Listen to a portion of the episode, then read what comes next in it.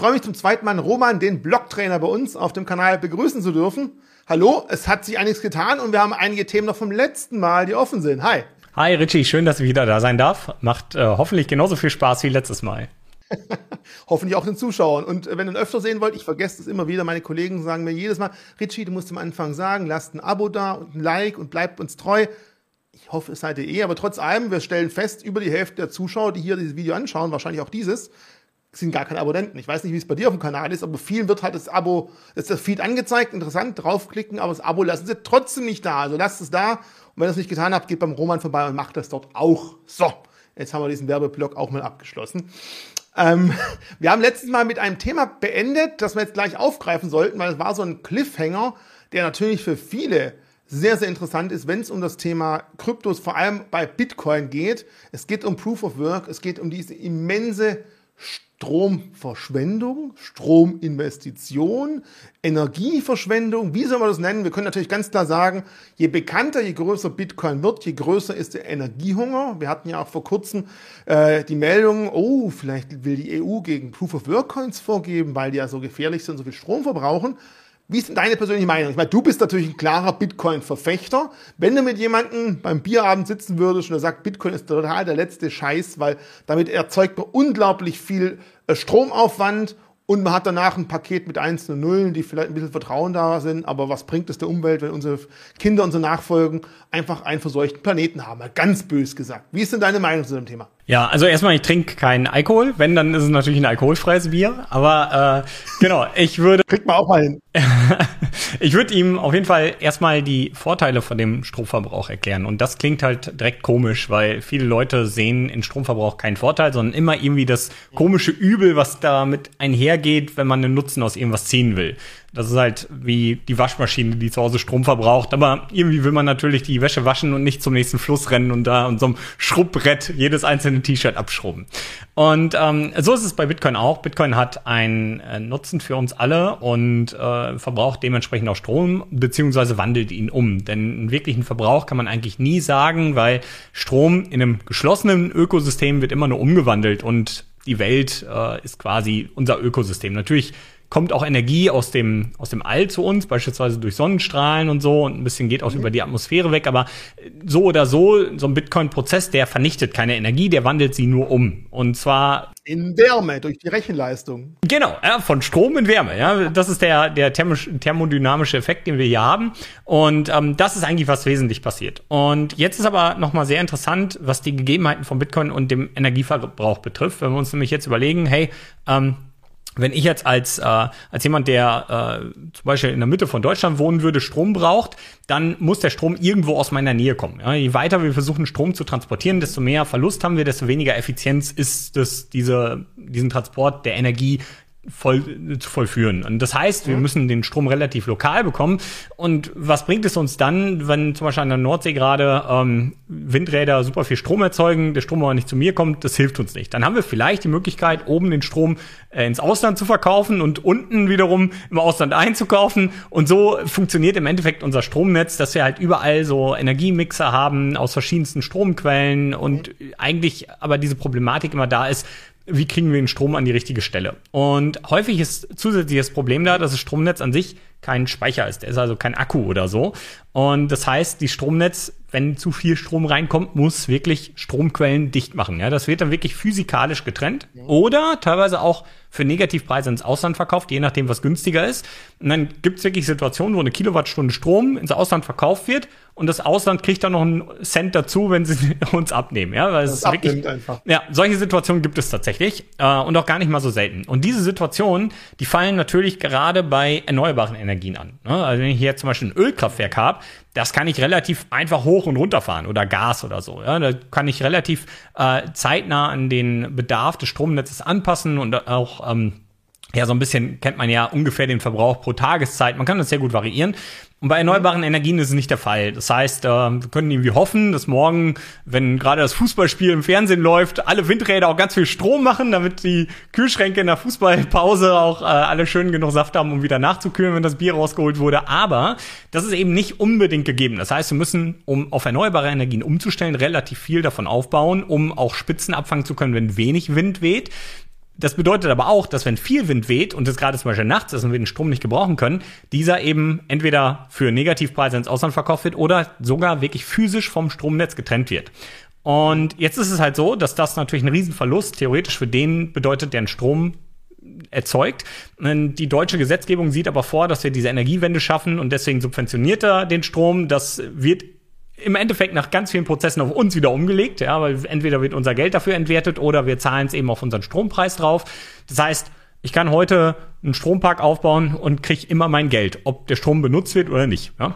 Und das ist ein Riesenproblem für uns alle, für die Gesellschaft und das ist ein Problem beim Umstieg auf erneuerbare Energiequellen, weil wir diese überproduzierte Energie haben. Jetzt gibt es Lösungen wie beispielsweise Wasserstoff, das sind so Ansätze, die man hat, das sind aber große Anlagen und auch hier hat man das Problem, irgendwann ist alles gespeichert und auch diesen gespeicherten Strom muss man in den anderen Phasen wieder verbrauchen, plus man muss ihn wieder durch die Weltgeschichte transportieren. Wenn man so einen Wasserstoffblock hat, muss er mit dem Auto irgendwo hingefahren werden. Und das ja. nagt auch wieder an Effizienz. Ah, das ist mit Sicherheit eine Lösung, aber eben nicht die einzige. Und eine weitere Lösung, die es heute mittlerweile in vielen Ländern gibt und die gerade, ich sag mal, vor allem in der, in der Prüfung ist, ist Bitcoin Mining, weil das in der Lage ist, in einem kleinen Container, theoretisch in einer kleinen Boje, kannst du einen Miner reinstellen, wenn du willst. Du kannst theoretisch überall Mining betreiben. Das heißt, du kannst irgendwo mitten auf dem Meer in der, in der Nordsee, wo gerade die äh, Windräder drehen, kannst du einen schwimmenden Container hinsetzen, wo Mining betrieben wird und wo die Mininggeräte in einem Ruhezustand mit ganz, ganz wenig Verbrauch laufen, so ein Watt oder sowas. Und immer wenn der Strom überproduziert wird, wird er reingepustet und die Mining-Hardware dreht hoch und verbraucht dann mehrere tausend Kilowattstunden Strom, um daraus Bitcoin zu generieren. Und das bedeutet, mhm. plötzlich wird meine überproduzierte Energie in ein monetäres Gut umgewandelt und ich kann sie nutzen. Auf der anderen Seite ist es so, sobald jetzt das Stromnetz wiederum Strom von mir nimmt, also für Haushalte, für Industrie und so weiter, dann kriege ich viel mehr Geld für meinen Strom, als wenn ich daraus Bitcoin Mining mache, weil Bitcoin Mining lohnt sich nur bis 5, 6 Cent oder so. Danach ist es ineffizient. Das heißt, ähm, der Strom wird trotzdem nicht ausschließlich fürs Mining benutzt, sondern immer nur dann, wenn wir eh zu viel produzieren und es eh nicht brauchen.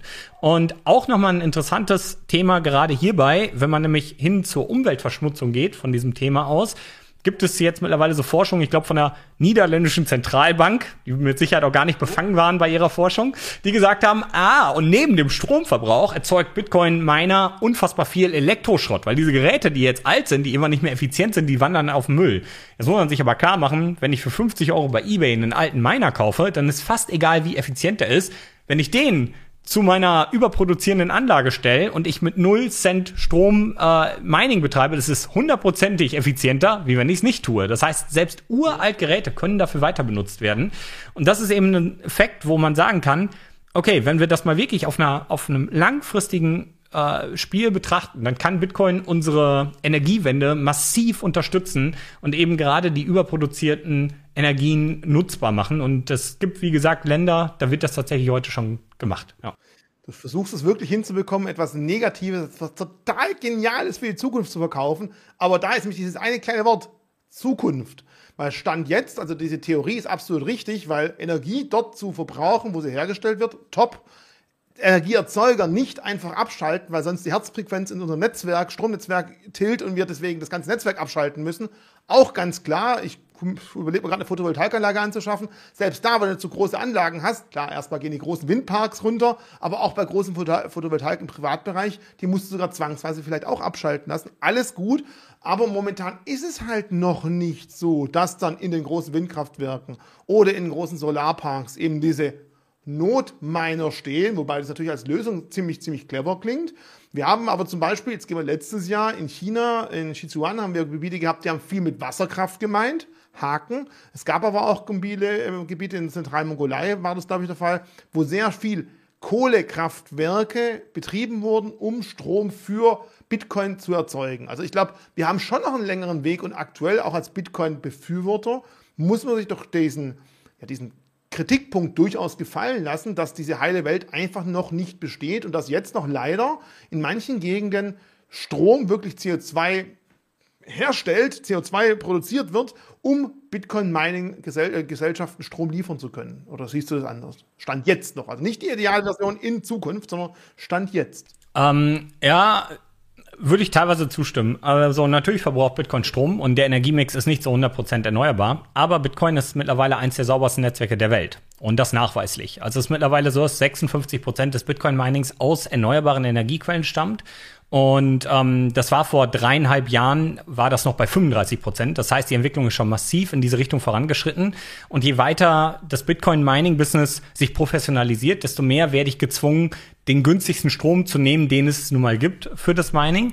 Und das ist dieser Prozess, der jetzt schon zeigt, Bitcoin hat es schon zu einem sehr, sehr sauberen Netzwerk geschafft und vor allem ohne, dass eine Politik äh, Einfluss darauf genommen hat und gesagt hat, ihr müsst jetzt aber unbedingt sauber werden. Und ähm, ich denke, dass die Kritik am Ende auch immer nur dann valide ist, wenn wir vielleicht keinen Nutzen in dem sehen, was wir da machen. Zum Beispiel ähm, hinterfragt ja, wie ich schon sagte, auch niemals niemand ähm, den Stromverbrauch zum Beispiel von unserem Geldsystem oder den Stromverbrauch vom, von unseren Wäschetrocknern oder so. Das ist halt etwas, das ist einfach da und die Leute akzeptieren das.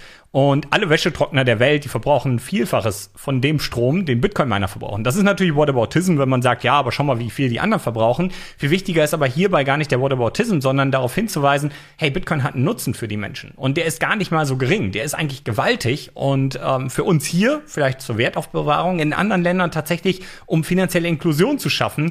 Etwas, was die Politik in den letzten 50 Jahren nicht geschafft hat. Und das schafft Bitcoin einfach so, weil es da ist. Und das ist halt etwas, ich denke, wenn man diese ganzen Dinge in einen Topf schmeißt, dann merkt man halt, okay, ähm, erstmal, der Stromverbrauch ist da, ja. Und wenn man den ganz objektiv betrachtet, dann kann man sagen, hey, das verbraucht viel Strom und das ist ein Problem. Wenn man aber genauer hinschaut, sieht man, der Strom ist heute schon zum größten Teil aus erneuerbaren Energien, plus die Entwicklung geht sogar immer mehr in die Richtung und das kann sogar unsere politischen Ziele massiv unterstützen. Ja, und nach diesen ganzen Betrachtungsweisen gibt es meiner Meinung nach noch wenig valide Kritik gegen äh, Bitcoin auf Basis des Energieverbrauchs, um ehrlich zu sein. Jetzt mal eine Frage. Kannst du dir vorstellen, dass es vielleicht irgendwie das Bitcoin-Netzwerk sich dazu entwickelt? Gibt es irgendeine Möglichkeit zu sagen, wir wollen jetzt einen grünen Bitcoin schaffen? Wäre das dann quasi ein Fork? Weil ich sehe, in der Gesellschaft ist halt gerade bei vielen natürlich das Thema, die Zukunft der Welt, nachvollziehbarerweise nicht ganz uninteressant. Und dementsprechend will man auch gucken, dass man nach Möglichkeiten nicht unnötig, da diskutieren wir gleich drüber, Stromverbrauch, selbst wenn man mit ein bisschen Verlust etwas weiter, weiter leiten könnte, aber wenn deswegen vielleicht woanders, ein paar hundert Kilometer weiter, zumindest noch 90 Prozent des Stroms ankommen und dort dafür keine Kohlekraftwerke angeschmissen werden, wäre das ja auch was. Aber kann man vielleicht irgendwann das Netzwerk so aufstellen, dass nachvollziehbar ist, diese Bitcoins wurden gemeint durch grünen Strom. Müsste man eine komplett neue Chain dafür aufmachen? Oder sagst du, Richie, das kommt eh von selber? Ich habe es ja auch gerade eben gesagt, Billiger Strom ist meistens Überschussstrom aus erneuerbaren Energien. Die ganze Sache ist ultra wirtschaftlich, weil die wollen natürlich auch Geld verdienen und darum wird der Trend eh in die Richtung gehen, ohne dass da irgendwie die Kette sich aufbrechen muss. Wie siehst du das Thema? Also genau, äh, natürlich, ich glaube schon, dass sich das alleine irgendwann in diese Richtung entwickelt. Es werden heute mit Sicherheit auch noch Kohlekraftwerke angeschmissen, um Bitcoin-Mining zu machen, weil unter manchen Gegebenheiten es heute einfach noch günstig genug ist, das zu tun. Ich denke nur, dass dieser Zustand irgendwann aufhört. Ähm, es ist natürlich äh, immer dann, wenn man versucht, das eindeutig zu beweisen, woher ein Miner Strom bezogen hat, muss man ihm vertrauen. Wenn er das reportet, irgendwohin, ja, und das können wir natürlich machen, wir können ja irgendwo in der Datenbank äh, öffentlich schreiben, hey, ich habe für meinen Mining-Prozess diese Energiequelle hier benutzt, aber dann müssen wir dem vertrauen und wissen nicht, ob das stimmt. Ja, und ich denke, das ist das Schöne bei einem Marktmechanismus.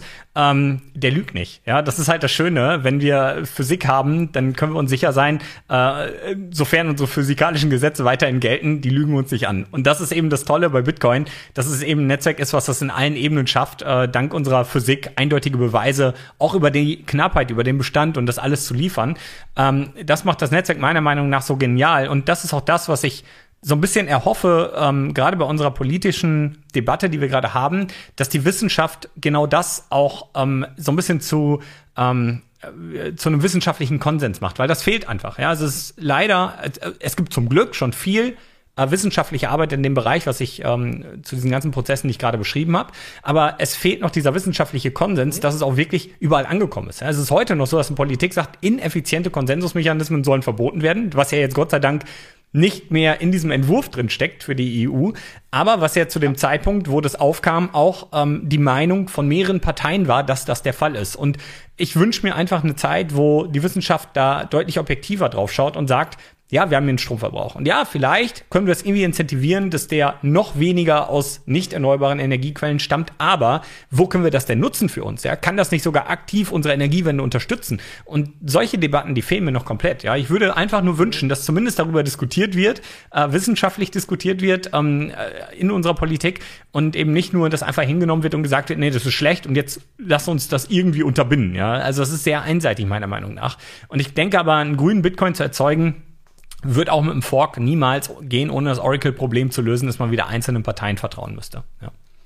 Oracle-Problem, wir haben letztes Mal ein bisschen über das Thema Oracle, also Datenbanken, die außerhalb von Netzwerken irgendwelche Informationen beisteuern, besprochen. Hier ist, glaube ich, irgendwo vielleicht jetzt gleich der Link dazu, da könnt ihr mal reinschauen. Da haben wir das Thema auch mal ganz kurz abgehakt. Ähm, nochmal, ich fasse es ganz kurz zusammen. Du bist also der Meinung, wenn die Energiewende klappen soll, das müssen wir hoffen, dass es klappt, könnte Bitcoin das eventuell sogar beschleunigen, weil ein Anreiz, wenn jemand eine größere Solaranlage baut, ein Windkraftwerk baut, gleichzeitig zu sagen, bevor ich mich abschalten lasse und die Allgemeinheit trotzdem mir irgendwas ja, zuschieben muss über die Politik, könnte ich doch gleichzeitig sagen, ich merke jetzt, ich verbrauche, ich stelle mehr her, als der, das Netz gerade abnimmt. Ab dem Zeitpunkt schmeiße ich die Miner an hoffe, dass ich ein, zwei Rätsel lösen kann. Und wenn ich dann aber wieder feststelle, das wird mehr Strom im Netz gebraucht, dann stoppe ich da meine Miner zu dem Zeitpunkt und warte, bis wieder zum Zeitpunkt kommt. Einzige Frage, die ich habe, dann sind wir mit dem Thema auch gleich durch, ist natürlich, ich muss natürlich trotz allem überlegen, dann steht, wenn es ganz dumm läuft, mal einen halben Tag meine teure Hardware da und langweilt sich. Also das ist der einzige Punkt, der in diesem ganzen Bild noch ein bisschen schwierig wird, glaube ich. Nee, weil, Ansonsten wie gesagt, du kannst ja ur, also du kannst ja uralte Hardware nehmen, die du hinterhergeschmissen kriegst, weil die für jemand anderes unter anderen Stromkosten nicht mehr effizient ist, äh, mhm. die du aber bei einem null Cent Stromkostenverbrauch wieder nutzbar machen kannst. Äh, das ist eben der Vorteil. Also das ist dann einfach nur ein bisschen weniger Gewinn, äh, aber du hast halt die Anschaffungskosten theoretisch nicht oder zu einem sehr geringen Punkt. Und das ist eben noch mal ein ökologischer Faktor, auch dass die alte Hardware nämlich nicht einfach über den Jordan geschippt wird und äh, auf irgendeiner Deponie landet, sondern dass man halt sagt, yo, ähm, die können wir sogar noch weiterverwenden und damit äh, eine Energiewende herführen. Das zeigt, wie ökologisch dieser Prozess sein kann. Ja. Eine Sache möchte ich da aber vielleicht noch ergänzen. Das ist, äh, du hast es gerade schon ganz gut gesagt, theoretisch muss ja der, der heute so eine Windkraftanlage hat, gar nicht auf diese Effizienz achten, weil er kriegt es eh bezahlt es muss ein genau. theoretisch gesehen muss es ein äh, politisches äh, ein politischer Wille sein zu sagen, bevor wir unser Geld noch schneller kaputt machen, indem wir es entwerten, um diesen Prozess zu finanzieren, macht das voll Sinn, wenn wir da Bitcoin Miner hinstellen, vielleicht sogar politisch finanziert, ja, unterstützt, um nämlich genau unser Geld nicht entwerten zu müssen äh, für diesen Prozess. Das ist eigentlich das, weswegen ich mir auch wünsche, dass das Thema in die Politik und gar nicht mal ausschließlich in die Wirtschaft kommt. Also in der Wirtschaft muss es sowieso sein, aber gerade in die Politik muss dieses Thema, weil wenn die das einmal verstehen, wie wertvoll Bitcoin hier sein kann, dann kann das ein, eine unfassbare Welle auslösen. Ja? Dann leitet mal da draußen dieses Video an euren Bundestagsabgeordneten weiter. Vielleicht kann er dann auch ein bisschen sich mal besser über das Thema informieren, was eh grundsätzlich natürlich nicht ganz dumm ist. Wir haben jetzt gerade von alter Hardware gesprochen, die nicht unbedingt quasi zerstört werden muss, die nicht unbedingt recycelt werden muss und die kann weiter betrieben werden. Ich will jetzt beim zweiten Punkt, den wir heute mal mit dir besprechen will, auf neue Hardware eingehen. Man hört ja immer wieder so ein bisschen, ja, Bitcoin ist ja schön gut, aber Pass auf, wenn der Quantencomputer kommt, nicht mal einzelne Nullen, sondern verschiedene Zustände und der kann doch und dann wird doch die Bitcoin-Blockchain. Ähm, ich bin kein ITler, aber ich denke mal immer, das ist ein Hase- und Igel-Spiel. Wenn es wahrscheinlich Maschinen gibt, die mehr Leistung haben und leicht die Blockchain brechen könnten, wird wahrscheinlich auch mehr und mehr der Quantencomputer zum Mining eingesetzt werden müssen? Oder bin ich da viel zu blauäugig und ich müsste mehr mich informieren und doch ein bisschen Angst haben vor Quantencomputer, wenn ich selber Bitcoins besitze? Ja, das ist richtig und falsch zugleich, weil ähm, typisch Quantenmechanik halt, ne, weil wir halt einfach nicht wissen, äh, weil wir halt einfach nicht wissen, ähm, wie leistungsstark werden wir Menschen die Quantencomputer wirklich bekommen. Ja, Quanten äh, leistungsstark zu machen bringt einige Probleme mit sich. Und zwar ist es so, dass wenn wir mehrere äh, Qubits, also diese Quantum-Bits, ähm, nutzbar machen wollen, das potenziell oder, oder exponentiell schwieriger wird, je mehr wir hinzufügen. Das heißt, wenn wir jetzt irgendwie gerade 7000 Qubits hätten und einen dazu machen, dann ist das exponentiell schwieriger, weil wir einen mehr haben, der mit allen anderen mehr oder weniger interagiert. Und das macht uns das Wachstum in dem Bereich zwar am Anfang noch relativ easy, aber später wird das immer schwerer und schwerer und schwerer. Und die Folge ist halt, dass wir vielleicht irgendwann menschliche Grenzen erreichen, die einen Quantencomputer gar nicht als Gefahr für Bitcoin werden lassen. Ja, das ist eben noch nicht sicher. Und äh, die Gefahr, also es gibt hier theoretisch mehrere Gefahren, du hast gerade schon eine angesprochen, äh, wo Quantencomputer gefährlich werden könnten. Äh, das eine ist, äh, dass die Blockchain, die ja heute mit, äh, mit äh, Adressen, Wallets und dazugehörigen Private Keys funktioniert, die daraus abge, mhm. beziehungsweise die Adressen werden aus dem öffentlichen und dem privaten Schlüssel abgeleitet. Ne? Diese beiden Schlüssel hast du, die erstellst du und aus dem öffentlichen Schlüssel, der wird äh, in Base 58 codiert und zweimal gehasht. Daraus wird deine Adresse am Ende, die, die jeder kennt, wo später die Coins hingeschickt werden. Und mit dem privaten Schlüssel machst du wiederum eine Signatur, äh, auch wieder über einen Algorithmus, womit du beweist, hey, mir gehört diese Adresse.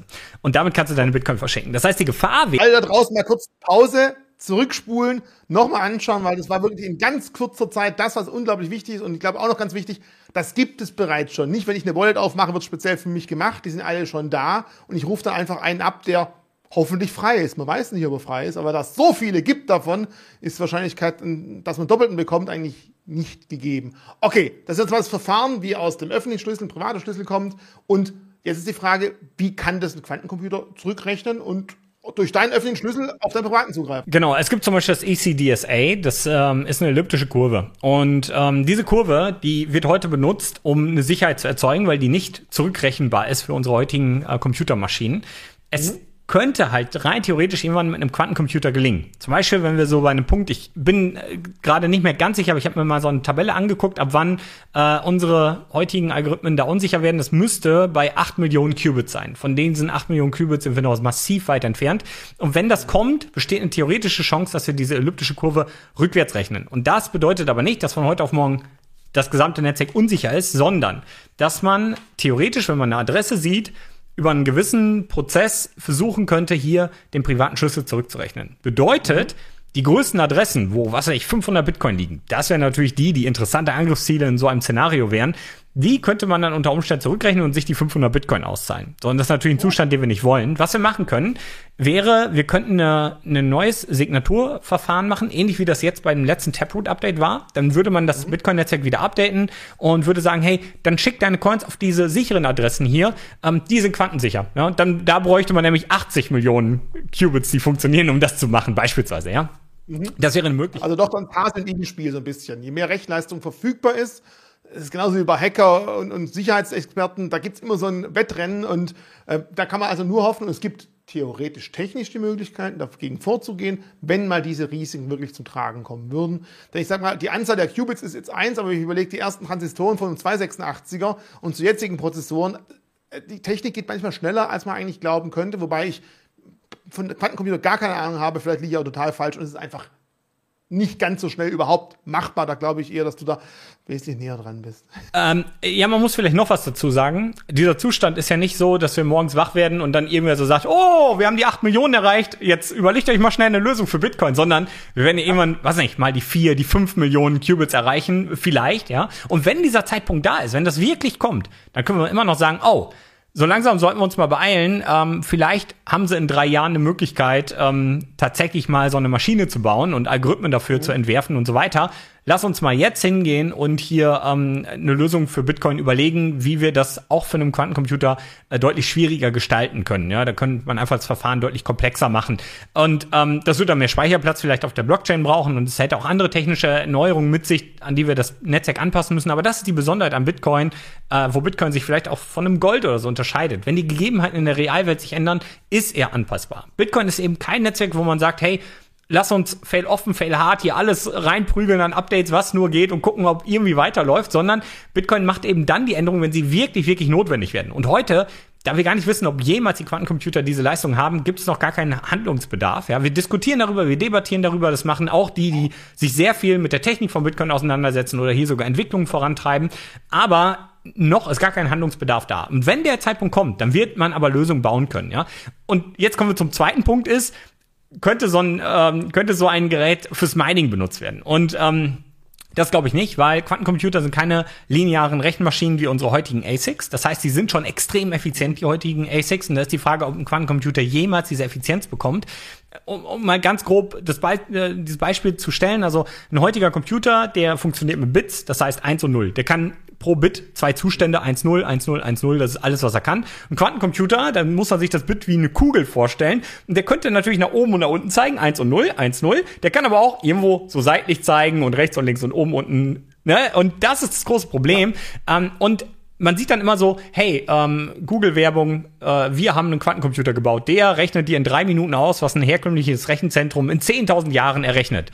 Ja, das gilt oh. aber nicht für alle Aufgaben. Das gilt dann für ganz spezielle Aufgaben aus dem Labor, wo dann zum Beispiel so eine äh, Realwellenbewegung berechnet wird oder so, aber eben nicht für, ähm, rechne mir mal in meiner komplexen Excel-Liste Muster XY aus und äh, ganz viele Zellenverweise und so. Da wäre unsere bisherige Technik tatsächlich effizienter als ein Quantencomputer. Und das ist eben genau das, was auch dann nämlich vielen Angst macht. Die sehen einfach nur diesen ganz stupiden Vergleich. Wow, der ist keine Ahnung, 10.000 Jahre effizienter als äh, unsere Rechenzentren. Katastrophe. Aber ganz so ist es nicht. Und deswegen glaube ich, ähm, Quantencomputer für einen Mining-Prozess effizient zu machen, könnte auch irgendwann kommen, gerade durch so eine Art Emulation. Aber ich denke, das wird noch sehr, sehr lange dauern. Bis dann sind die ASICs auch noch sehr viel effizienter mit Sicherheit. Und dann ist die Frage, wie viel Effizienzgewinn hat man? 100% Effizienzgewinn. Das wäre dann noch kein, ich sag mal, Overkill für das Netzwerk. Und zu dem Zeitpunkt muss man sich auch klar machen, ist es nicht so, dass nur eine Regierung Zugriff auf einen Quantencomputer hat, sondern wahrscheinlich die größten Unternehmen weltweit. Und überall sind Quantencomputer verfügbar. Und vielleicht machen wir irgendwann reines Bitcoin-Quantenmining. Ja, und aber dieser Zustand ist so weit weg und ich sehe den nicht wirklich als äh, Gefahr. Ja, und selbst wenn, glaube ich, auch hier wieder, es gibt die Möglichkeit, das Netzwerk anzupassen. Keiner, der Bitcoin hält, hat das Interesse, dass sein Gut kaputt geht. Ja, und da wird es einen Konsens geben, der sagt, hey, lass uns einfach dieses Update bringen, dann bleibt es heile, ja, unter den neuen Gegebenheiten. Genau deswegen stehe ich auch die Frage, weil man hört halt häufig von den Leuten die Frage, ja, aber wird der Quantencomputer dann der Tod des Bitcoins sein? Deswegen finde ich solche Erklärungen extrem wichtig und auch mal, wenn ich das richtig wahrnehme, auch vertrauensstärken, weil du sagst, ja, es ist aber nicht sofort da, sondern man erkennt stückchenweise.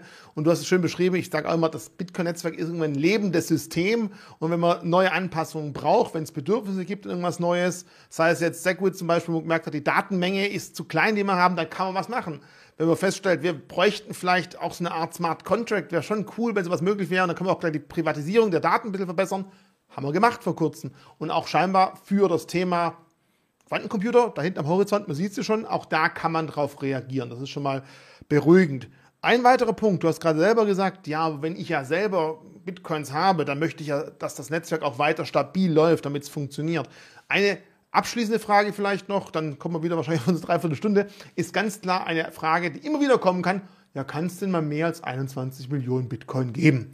Ich komme aus meiner ganz einfachen Brille. Theoretisch ja, wenn die Teilnehmer im Netzwerk dem zustimmen, aber Warum soll man das tun? Wenn ich sage, anstatt 21 Millionen gibt es irgendwann mal 42 Millionen, da muss man auch klar sein, eins der wichtigen Güter von Bitcoin ist natürlich die Knappheit des Gutes. Natürlich das Vertrauen, das drin ist, ist wichtig. Aber auch die Knappheit ist unglaublich wichtig. Wir haben aktuell schon über 90 Prozent aller möglichen Bitcoins geschürft. Und wenn ich dann jetzt sagen will, ach komm, ach, warum nicht, komm, machen wir das Doppelte, dann würde ich mir ja selber quasi ins eigene Knie schießen, weil ich dann meine Bitcoins, die ich halte, automatisch damit entwerten würde. Aber rein technisch wäre es doch machbar. Erster Punkt. Ja, natürlich, auf jeden Fall. Also man kann das Netzwerk quasi in jede Richtung weiterentwickeln. Äh, ich mache jetzt was, was dir mit Sicherheit direkt schon Likes auf deinem Video äh, passen wird. Von daher äh, alles gut. Also wir können ab jetzt auch ganz blöde Sachen sagen. Die Leute werden es trotzdem mögen. Ah, die heilige Note ist hier. Also tatsächlich, das ist eine Bitcoin Full Note. Ich glaube, ich habe es im letzten Video auch extra hochgehalten. Also es ist ja eine Bitcoin Full Note. Hier läuft einfach der Bitcoin Client drauf. Und das heißt, äh, das ist mein eigener Knotenpunkt in das Netzwerk. Und hier bestimme ich ja meine Regeln. Und wenn ich jetzt zwei davon habe, habe ich nicht doppelt so viel Stimmrecht im Netzwerk. Ich habe einfach nur eine Redundanz. Ja? Für mich ist einfach nur wichtig, ich habe einen eigenen Knotenpunkt. Hier ist die gesamte Bitcoin-Blockchain drauf. Ich kann selber prüfen, welche Coins gibt es, ähm, ist das alles valide, was mir jemand geschickt hat und so weiter und so fort und kann natürlich auch über diesen Knotenpunkt meine Daten in das Netzwerk leiten, zum Beispiel in dem Mempool eine Adresse. Ja, das läuft dann über meine eigene Node, das kann ich technisch alles umsetzen. Und das ist die Besonderheit. Das heißt, wenn jetzt jemand bei sich ein Update installiert, wo es 42 Millionen Bitcoin gibt, dann kann er das gerne machen. Dann ist das ein Fork. Das sind dann ja nicht mehr meine Regeln. Das heißt, er betreibt auf seiner Node ein anderes Netzwerk als ich auf meiner. Und dann werden wir sehen, welches Netzwerk wird wertstabiler sein. Und ich prognostiziere mal das mit dem knapperen Gut. Und das heißt, solange ich mich nicht dafür entscheide, ähm, behalte ich mein, mein Gut, wo das Versprechen 21 Millionen Bitcoin ist und nicht 42 Millionen. Das heißt, klar, kann jeder machen. Äh, wir haben ja auch schon mehrere derartige Forks von Bitcoin gesehen. Ähm, um ehrlich zu sein, die meisten heutigen Kryptowährungen sind vom Code von Bitcoin geforkt, genau auf diese Art und Weise und haben gesagt, na, wir können es besser, wir sind schlauer als der Rest der Welt, wir bauen unser eigenes Netzwerk. Ähm, das hat aber Bitcoin nicht verändert. Ja, das hat äh, dann nur dazu geführt, dass die ihr eigenes Netzwerk gemacht haben. Und jetzt gibt's aber diesen zweiten Case, den du auch schon angesprochen hast.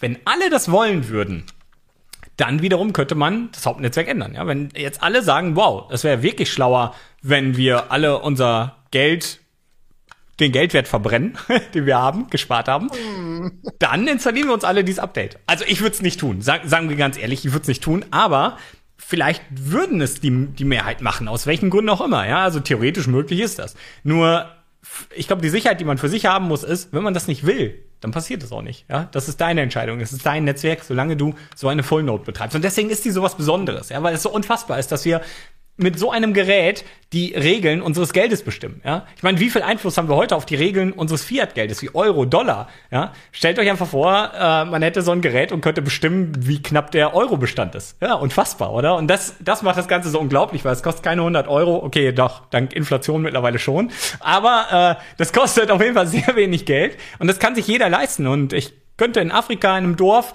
könnte sich ein ganzes Dorf einfach so eine Fullnote hinstellen und dann sind das die Regeln, äh, die der Bitcoin in diesem Dorf hat, ja, beispielsweise. Und auf einmal ist finanzielle Inklusion geschafft. Die haben auf einmal eine, eine äh, quasi ein Headquarter des Bitcoin-Netzwerks in, in dem Dorf. Das ist unfassbar, ja. Und das ist das, das ist die Power dieses Netzwerks, die einfach so mindblowing ist, wenn man sich überlegt, welche Möglichkeiten wir weltweit dank dieser Infrastruktur bekommen und auch welche, welche Macht unsere eigene Stimme jetzt hat, ähm, zu bestimmen, wie das eigene Geld auszusehen hat. Ja? Und klar, die technische Möglichkeit, das zu ändern, ist immer da. Absolut. Damit aber das äh, Netzwerk des afrikanischen Dorfes dezentral ist, müsste zumindest das Nachbardorf auch nochmal so ein Ding haben, weil sonst hätten wir wieder ein zentrales Netzwerk.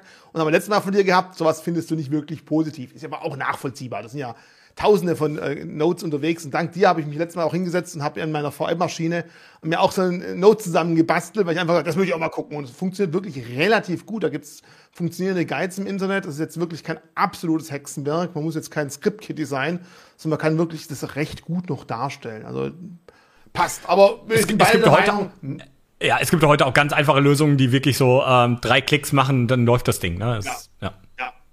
Aber wir sind beide der Meinung, es ist einfach wirtschaftlich wahrscheinlich nicht sinnvoll, dem zuzustimmen, weil einfach dann mein Gut, das selber gesagt, das Geld, das ich besitze, wenn man Bitcoin als Geld bezeichnen will, einfach von jetzt auf nachher an Attraktivität verliert, weil die Menge sich verdoppelt, die möglich ist. Und auch wenn diese verdoppelte Menge vielleicht erst in 100 Jahren erreicht wird, trotz allem ist es dementsprechend dann erstmal weniger interessant. Also ja, für all die, die fragen, kann es mehr geben? Ja, aber macht eigentlich keinen Sinn, weil da keiner mit abstimmen würde. Ich würde sagen, die allerletzte Frage, die wir mitnehmen, weil die einfach ultra spannend ist.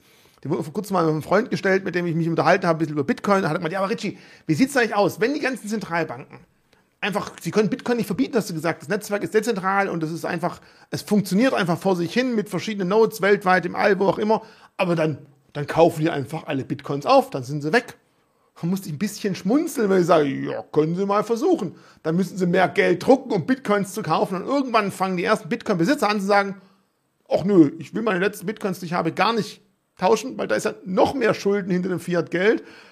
Du hast mal vor kurzem erzählt, historisch gab es solche ähnlichen Versuche auch mal bei Realwährungen, wo man auch sagen kann, man kann sehen, wie sowas dann auswirkt, wie zum Beispiel der britische Pfund mit sowas Probleme bekommen hat. Wie sieht's denn da aus? Genau, also allgemein äh, gibt es immer die Möglichkeit, äh, Geld weiter zu entwerten, ja, Euro, Dollar und so weiter. Und theoretisch könnten die versuchen, damit alle Bitcoin aufzukaufen. Ähm, die Gefahr äh, ist aber relativ gering, weil es damit einhergeht, dass man das eigene Geld vernichtet, wie du schon sagtest. Man weitet das so weit aus und zeigt gleich macht man ja Bitcoin immer teurer. Man macht A den Bestand knapper, der am Markt ist, plus äh, das Geld, was man dafür verwendet, um es zu kaufen, entwertet man, macht den Bestand also größer. Also ist ein doppelter Effekt eigentlich, der da gegeneinander spielt. Und das heißt einfach nur, dass sogar alle feststellen, oh wow, das eine Geld entwertet mega schnell, das andere wertet mega schnell auf. Und nicht nur der Staat würde einen Run auf diese Bitcoin machen, sondern alle würden das tun. Und unter Umständen, die Leute, die in diesem in dieser Situation schlau sind und ganz wichtig, es ist keine Finanzberatung hier, es ist einfach nur eine logische Folge, die würden dann sagen, also wenn jetzt Euro super schnell entwertet, dann mache ich jetzt ganz viele Euro-Schulden, weil die kann ich irgendwann wahrscheinlich mit einem Fingerschnipp zurückzahlen, weil wenn ich mir jetzt 1000 Euro leihe und die sind übermorgen noch so viel wert wie heute ein Euro, dann war das ein guter Trade. Dann leihe ich mir jetzt 1000 Euro, kaufe davon selber Bitcoin, löst dann irgendwie übermorgen minimalen Anteil meiner Bitcoin wieder aus, um diese 1000 Euro Schulden zurückzubezahlen und habe mega den Gewinn gemacht. Ja, ähm, das ist genau das, aber ähm, also deswegen macht es das ziemlich unmöglich, ohne eine heutige Fiat-Währung scheitern zu lassen, alle Bitcoin zu kaufen. Also einen gewissen Bestand könnten sie kaufen, mit Sicherheit, aber eben nicht äh, über einen gewissen Prozentsatz hinaus. Und ähm, der nächste Punkt, und das ist das, was, glaube ich, relativ wichtig ist, die Leute, die sich dann für dieses Netzwerk entschieden haben, die haben immer die Wahl zu sagen, ich verkaufe einfach gar nicht. Also dann sollen sie mir mal 10 Milliarden pro Bitcoin anbieten. Äh, vielleicht sage ich dann ja. ja? Also äh, ich denke, eine Währung würde schneller scheitern, äh, als äh, der Bestand wirklich aufgekauft wäre. Und da muss man sich auch klar machen, was würden sie dann damit tun. Danach müssten sie sich ganz normal einem Marktmechanismus messen. Ich glaube aber, dass im kleinen Rahmen das genau der Prozess ist, der und, und jetzt mal eine Prediction von meiner Seite, wo sich das alles langfristig in den nächsten zehn Jahren hin entwickeln wird. Dieser Prozess, dass zwangsläufig Fiat-Geld in Bezug zu Bitcoin auf Dauer immer weiter abwertet und Schulden machen in Fiat sinnvoll ist, um Bitcoin zu kaufen, aus dieser Marktmechanismus-Sicht heraus, äh, kann dazu führen, dass immer mehr Unternehmen und Personen das tun und das unsere Fiat-Währung zwangsläufig früher oder später im Vergleich zu Bitcoin so stark abwerten, dass sie tatsächlich scheitern. Alle Fiat-Währungen früher oder später in eine Hyperinflation kommen. Die ganz großen zuletzt, sowas wie US-Dollar und Euro. Und das wiederum wird den Staat zum Handeln zwingen. Und jetzt meine Prediction für die nächsten zehn Jahre. Der Zustand wird kommen, wo der Staat das feststellt und wird Steuern auf unrealisierte Gewinne bei Bitcoin machen und wird dann sagen, wenn du dir Bitcoin gekauft hast, angenommen du kaufst dir jetzt einen Bitcoin zum Kurswert von sagen wir 30.000 Euro und der Bitcoin geht jetzt auf 100.000 Euro, dann hast du am Jahresende 70.000 Euro Gewinn zu versteuern mit, keine Ahnung, sagen wir 50 Prozent, gibst du uns 35.000 Euro zurück oder die kaufst du vom Markt zurück, indem du deine Bitcoin verkaufst und uns das Geld zurückgibst. Und so halten wir den Prozess des Entwertens unseres Geldes ein bisschen auf. Plus, wir sorgen dafür, dass dieses gehaltene Gut wieder entwertet wird und in den Markt geschmissen wird. Und ich schwöre, dieser Zeitpunkt wird kommen, wo der Staat uns unsere gekauften Güter auf diese Art und Weise abnimmt, um sein Geld heile zu halten. Der, das, das sehe ich, das ist für mich äh, klar wie das Arm in der Kirche, weil der wird nicht zusehen, wie seine eigene Währung scheitert. Und ähm, weil, weil er damit jeden Mechanismus verliert, äh, seine Macht zu erhalten und äh, die staatlichen Strukturen aufrechtzuerhalten. Und da muss man immer sagen, ja, äh, äh, am Ende muss man sich mal fragen, ist das gut oder schlecht? Und das was ich gerade gesagt habe, ist erstmal komplett ohne Wertung. Ich gehe nur wirklich davon aus, dass genau das kommen wird. Janet Yellen hatte schon angedeutet für den US-Dollar, dass man vorerst die ganz Reichen mit so einer Steuern auf unrealisierte Gewinne besteuern möchte. Und ich glaube, das kannst du irgendwann auf alles ausweiten, weil selbst wenn Güter wie heute, wie man es ja schon sieht, äh, die aus Holz gefertigt sind oder oder oder selten werden, da kann ich auch hingehen und mein Geld darin sparen, dass ich einfach in Ikea fahre und mit einem dicken Laster und alle Schränke da reinräume und die über die Zeit langsam auf eBay ver verballer, weil auch da der Kurswert in Bezug zu Dollar steigt. Das heißt, ich glaube, wir äh, kommen mit Travel Rule, mit diesem neuen Gesetz in die Richtung, wo alle Finanztransaktionen erfasst werden, plus das, was du gekauft hast. Das heißt, es gibt eine Güterliste pro Person, pro Haushalt und wo dann festgestellt wird, diese Güterliste, wie hat die sich im Geldwert zum Kaufzeitpunkt verändert? Darauf hast du jetzt monatlich Steuern zu zahlen und damit wird das Geld quasi fast unendlich lange stabil gehalten. Das ist das, was ich glaube, worauf es hinausläuft. Ich meine, ähm, bei ETFs gibt es sowas ja schon seit einigen Jahren, was man ganz klar sagen kann. Es wird einmal im Jahr, ein, Ende vom Jahr ein Zinssatz festgelegt. Der ist momentan minimal, weil es gibt halt keine Zinsen. Und dann guckt man, okay, welche nicht realisierten Kursgewinne auf ETFs, vor allem bei Nichtausschütteln, gab es im letzten Jahr. Und darauf, wer jetzt mal seine Bankdepotauszüge anschaut, stellt man dann fest, da geht dann ein kleiner Abzug weg. Also sowas jetzt nicht komplett ungewöhnlich.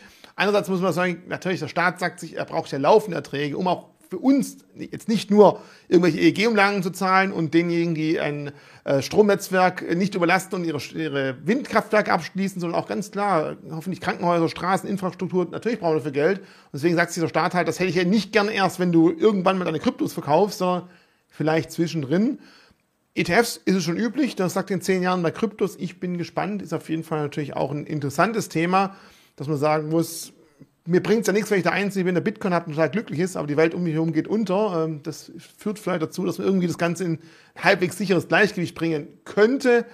Ich bin gespannt. Zehn Jahre haben wir noch. Äh, ja, mit meiner Prediction. Ne? Also vielleicht, vielleicht dauert es auch nur fünf, wenn man sich die Krisensituation gerade anguckt. Ähm, nee, und wie ich auch schon sagte, das ist ganz ohne Wertung. Ich glaube, ähm, die, die große Frage, die am Ende bleibt, ist, wäre es schlauer, die Welt einem reinen Markt zu überlassen?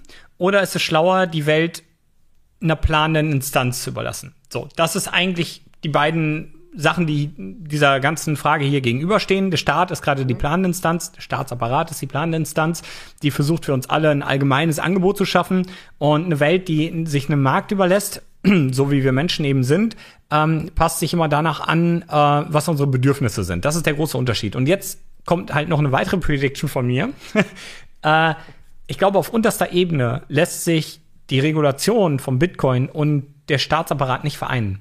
Ich glaube, früher oder später werden wir manche staatliche Strukturen in Marktstrukturen umändern müssen. Ja? Wir müssen nicht radikal einen Staat abschaffen, das sage ich gar nicht. Aber ich glaube, dass ganz viele Dinge, die heute staatlich geplant sind, im Bezug zu Bitcoin irgendwann so ineffizient werden, dass die quasi unbezahlbar werden, weil der Staat das einfach nicht für alle Menschen planen kann, dieses Angebot. Ich glaube, früher oder später werden gewisse Angebote zwangsläufig äh, durch Bitcoin, ja, speziell durch Bitcoin, ähm, in den Markt wieder übergehen, weil äh, der Staat es nicht geplant und gestemmt bekommt. Davon gehe ich tatsächlich aus, ja. Ich bin gespannt daraus, was ihr zu den Vorhersagen von Roman so meint. Schreibt mal eure Kommentare dazu, weil da ist natürlich schon Sprengstoff drin. Ähm, dementsprechend. Ich habe aber keine Glaskugel, also wenn es doch anders kommt, dann steine ich mich nicht. Alles gut, aber ich finde es immer schön, dass man solche Gedankenspiele auch mal durchgeht. Was wäre, wenn? Deswegen lasst mal eure Kommentare da. Glaubt ihr totaler Schwachsinn oder oh, ja, habe ich noch nicht so gesehen, aber vielleicht ja doch. Ähm, ich bin gespannt, wie die Kommentarzahlen sich füllen werden. Dir, Roman, vielen, vielen Dank und bis so circa in vier Wochen noch zum nächsten Mal.